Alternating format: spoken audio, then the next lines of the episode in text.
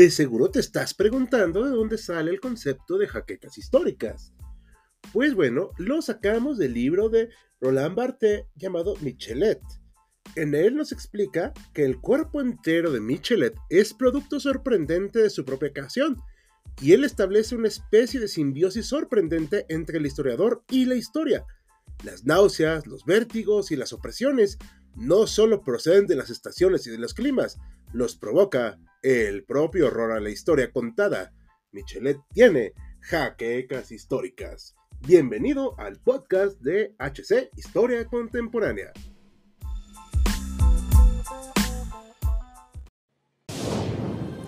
Bienvenidos a HC Historia Contemporánea, la página histórica por excelencia.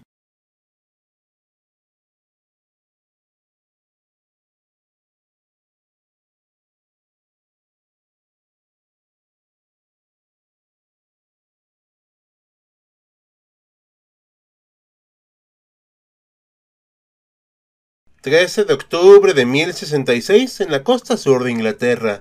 Han pasado unos días desde el desembarco de Guillermo de Normandía en las costas inglesas con el reclamo de la corona inglesa para sí mismo. Pero frente a él se encuentran las tropas sajonas de Haroldo, quien hace unos meses se proclamó rey también del mismo reino, valga la redundancia. El enfrentamiento que vendrá en las horas siguientes marcará el destino de la isla y en buena manera del resto de Europa en los siglos siguientes. Pero, ¿cómo sucedió esto? Pues hoy en Biografías HC nos adentraremos en las guerras por controlar la Inglaterra medieval y la historia de Guillermo el Conquistador, tal como lo viste en Age of Empires 2. Así que sin mayor dilación, los invitamos a acompañarnos al relato del día de hoy. La historia de Guillermo de Normandía inicia con su padre, Roberto I, duque de la tierra de los normandos, antiguos piratas e invasores vikingos que siglos atrás se asentaron en tierras galas y se convirtieron en súbditos del rey francés. Roberto fue un gobernante eficaz, pero al mismo tiempo fue despiadado con todos aquellos nobles que se opusieran a su mando, de tal manera que se ganó el sobrenombre de Roberto el Diablo. Pero, lamentablemente para él, no tuvo hijos legítimos, aunque de su relación con la hija de un curtidor nació Guillermo, conocido como, bueno, el ilegítimo, ustedes ya saben a qué nos referimos. Más que el origen de la relación pesaba sobre el vástago el hecho de que su madre fuera de origen muy humilde, cuando Guillermo tenía 8 años, su padre empezó a sentir la cercanía de la muerte y tal vez para limpiar sus culpas y lavar su sobrenombre, decidió emprender una peregrinación a Jerusalén. Para asegurar el futuro de su hijo, convocó a todos los nobles de Normandía y les obligó a jurar lealtad al pequeño Guillermo. Roberto murió durante esta peregrinación y aunque en un primer momento ningún noble osó poner en duda el derecho legítimo de Guillermo, tampoco estaban dispuestos a dejarse gobernar por un niño y enseguida comenzaron a pelearse por bien quién se convertiría en el protector del ducado. Guillermo se salvó gracias a la acción de Enrique I, rey de Francia, quien esperaba que al ayudar al joven duque le retribuyera en el futuro contra algunos problemas internos. Aunque años después, la relación entre los reyes de Francia y los señores de Normandía se complicó demasiado. En un primer momento, la alianza fructificó. Guillermo, después de cumplir 20 años, ayudó a Enrique contra molestos nobles locales, mientras que con la ayuda de la corona francesa, Guillermo el ilegítimo logró imponerse a los belicosos nobles normandos. Un episodio en particular retrata el carácter y resolución de nuestro personaje. Cuando sitiaba un castillo rebelde, los sediciosos vasallos de Guillermo lanzaron burlas hacia su madre y su origen humilde, pero lejos de vacilar, el ilegítimo redobló esfuerzos y acabó con los sitiados. La masacre que siguió fue tal que nadie osó burlarse después de su madre. Tres décadas más tarde, Guillermo consolidó su dominio sobre sus ricas tierras. En última instancia, había también logrado hacer la labor de sus antecesores, pero en poco tiempo. Los normandos se transformaron de peligrosos saqueadores en eficaces administradores de un próspero reino y también devotos hijos de la Iglesia Católica, aun cuando persistían rasgos de este pasado violento, como el derecho de venganza o las guerras privadas, los duques normandos lograron imponer poco a poco un severo control sobre sus territorios, gracias en parte a la acción de los vizcondes y del auxilio de la Iglesia. Pero no por esto eran más pacíficos. Los normandos tenían excelentes arqueros y una de las mejores caballerías del mundo. empezó nuestro personaje a sentir su título de duque demasiado pequeño y al otro lado del Canal de la Mancha se abrió una gran oportunidad. El mismo año en que se convirtió en duque de Normandía, murió en Inglaterra Canuto el Grande, quien provenía de los vikingos daneses y construyó un formidable imperio en el Mar del Norte.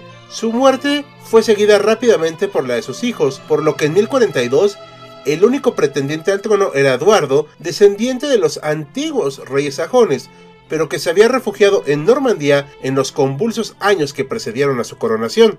Eduardo era tan piadoso que fue conocido por sus contemporáneos como el confesor, pero parecía más un monje que un monarca, lo cual en ese momento no era una buena cualidad para gobernar un país. Para complicar todo, la corte inglesa se vio sumida en una lucha intestina entre los cada vez más odiados consejeros normandos que acompañaron a Eduardo y los codiciosos y levantiscos señores sajones. El más destacado de todos ellos era Godwin, señor de Wessex, quien cosechó un poder muy importante desde los tiempos de los reyes daneses e incluso tuvo un papel muy destacado en la muerte del hermano de Eduardo antes de ser coronado rey pero era tal su poder que obligó al monarca a casarse con su hija Edith. Eduardo, por tanto, necesitaba un heredero, pues su matrimonio no dio ningún hijo. La respuesta la encontró en el joven Guillermo, que era su sobrino pero cuando corrió el rumor de que el monarca le había prometido al normando su corona, Godwin aprovechó las circunstancias para deshacerse de sus odiados rivales y no sobrevivió mucho tiempo a su éxito. Falleció al poco tiempo y su hijo Haroldo se convirtió en el auténtico dueño de Inglaterra. Si le suena Juego de Tronos, no es coincidencia. Haroldo, por otra parte, solamente tenía que esperar que el envejecido Eduardo falleciera, evento que finalmente se dio el 5 de enero de 1066. Días después, se hizo coronar por la Asamblea de los Nobles como rey de Inglaterra, pero Guillermo no se iba a quedar de brazos cruzados y preparó sus tropas para hacer valer sus reclamos reales. La mala fortuna jugó en contra del pobre Haroldo. Años atrás había convertido a su hermano Tostig, señor de Northumbria, en el norte de Inglaterra, pero sus modos despóticos le enajenaron el odio de los locales que se rebelaron contra él. Haroldo, para calmar todo, aceptó quitar a Tostig de Northumbria. Fue una afrenta que nunca perdonó. Viajó a Noruega donde gobernaba un poderoso y belicoso rey de origen vikingo, Hardrada. Mientras Haroldo se preparaba para enfrentarse a la invasión, un enorme ejército vikingo al mando de su hermano y el rey de Noruega desembarcó en la costa norte de Inglaterra, destruyendo cada resistencia a su paso. Haroldo se vio obligado a llevar sus tropas al norte a enfrentarse a la nueva amenaza. El conflicto final se dio cerca de York, en Stamford Bridge, el 25 de septiembre de 1066. La leyenda dice que en las negociaciones previas a la batalla, Tostig le pidió a su hermano una parte del reino inglés para su poderoso patrocinador, a lo que éste respondió, le daré siete pies de tierra inglesa para una tumba o poco más ya que Hardrada es tan alto. Haroldo cumplió su palabra y tanto Hardrada como su hermano Tostig fallecieron en dicha batalla, pero aún permanecía la amenaza del sur. Tres días después de la batalla de Stamford Bridge, las tropas de Guillermo desembarcaron en la costa sur de Inglaterra. Haroldo no perdió el tiempo e hizo marchar exhaustivamente a su ejército al encuentro de los normandos. En una hazaña excepcional, los sajones lograron cruzar buena parte de Inglaterra en menos de dos semanas. Pero esta increíble hazaña jugó en contra de Haroldo, aunque los números de la batalla siempre son objeto de debate, es casi seguro que los sajones eran más que los normandos, pero después de una extenuante caminata, los primeros estaban más cansados, sin contar que buena parte de las tropas de Haroldo eran campesinos recién enlistados. Por el contrario, las tropas de Guillermo estaban descansadas después de desembarcar en Inglaterra, todos ellos eran auténticos profesionales de la guerra, una tercera parte de sus hombres eran normandos, mientras que el resto eran mercenarios atraídos por la promesa de botín y de salvación espiritual. Godwin había cometido la imprudencia de indisponerse con la iglesia al derrocar al arzobispo y colocar en su lugar a un sajón. Los subsecuentes papas de Roma no perdonaron dicha afrenta y ayudaron espiritualmente a Guillermo en su cruzada frente al hijo de Godwin. El choque final se dio cerca de la ciudad de Hastings. Ahora sí, ¿te acuerdas de Age of Empires 2? Haroldo no quiso esperar a que sus tropas descansaran o que llegaran más refuerzos. Ahora sí, el choque fue duro y por un momento los sajones con sus poderosas hachas contuvieron a los caballeros normandos pero astutamente, Guillermo ordenó a sus tropas una serie de retiradas en falso. Los sajones cayeron en la trampa y el contraataque normando fue devastador. En la avalancha consecuente, una flecha cayó en el ojo de Haroldo, matándolo de manera instantánea.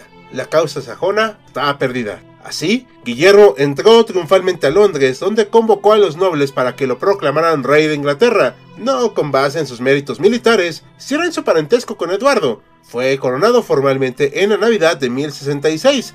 Guillermo, el ilegítimo, se convertía ahora en Guillermo el Conquistador. Durante los años siguientes hubo algunos intentos por acabar con el recién coronado rey, pero el conquistador hizo gala de su sobrenombre y acabó contundentemente con todos sus enemigos. Durante siglos, las islas británicas habían sido conquistadas por romanos, sajones y vikingos, pero la llegada de los normandos fue la última invasión exitosa que experimentó la isla hasta la fecha. Buena parte de los eventos que describen el ascenso de Guillermo se conocen gracias al tapiz de Bayeux, una pieza hecha para conmemorar sus hazañas bélicas. Guillermo inició una larga sucesión de reyes que va hasta el actual Carlos III. Durante el reinado del conquistador, la nobleza sajona fue sustituida por la normanda y no faltaron los brotes de descontento, pero asimismo introdujo la eficaz administración normanda a Inglaterra y los inicios del feudalismo propiamente hablando en dicha isla. Pero esto es otra historia. Así que, ¿qué opinan de Guillermo, historiadores? ¿Fue realmente tan importante? ¿Creen que tuvo mucha suerte? ¿Está sobrevalorado? Déjenos sus comentarios. Y con estas preguntas terminamos un capítulo más de Biografías HC, en espera que haya sido de su agrado e interés. Como cada video, agradecemos a nuestros mecenas de Patreon, como Félix Calero, así como los de YouTube, Sergio Lugo y Francisco González. Recuerda que puedes unirte a ellos y apoyar al canal mediante las acciones que ya conoces en Patreon, YouTube y nuestras demás redes. Sin nada más que añadir, yo soy Hal, con un guion de Joaquín Hernández, despidiéndose con la promesa de vernos pronto con otro personaje histórico.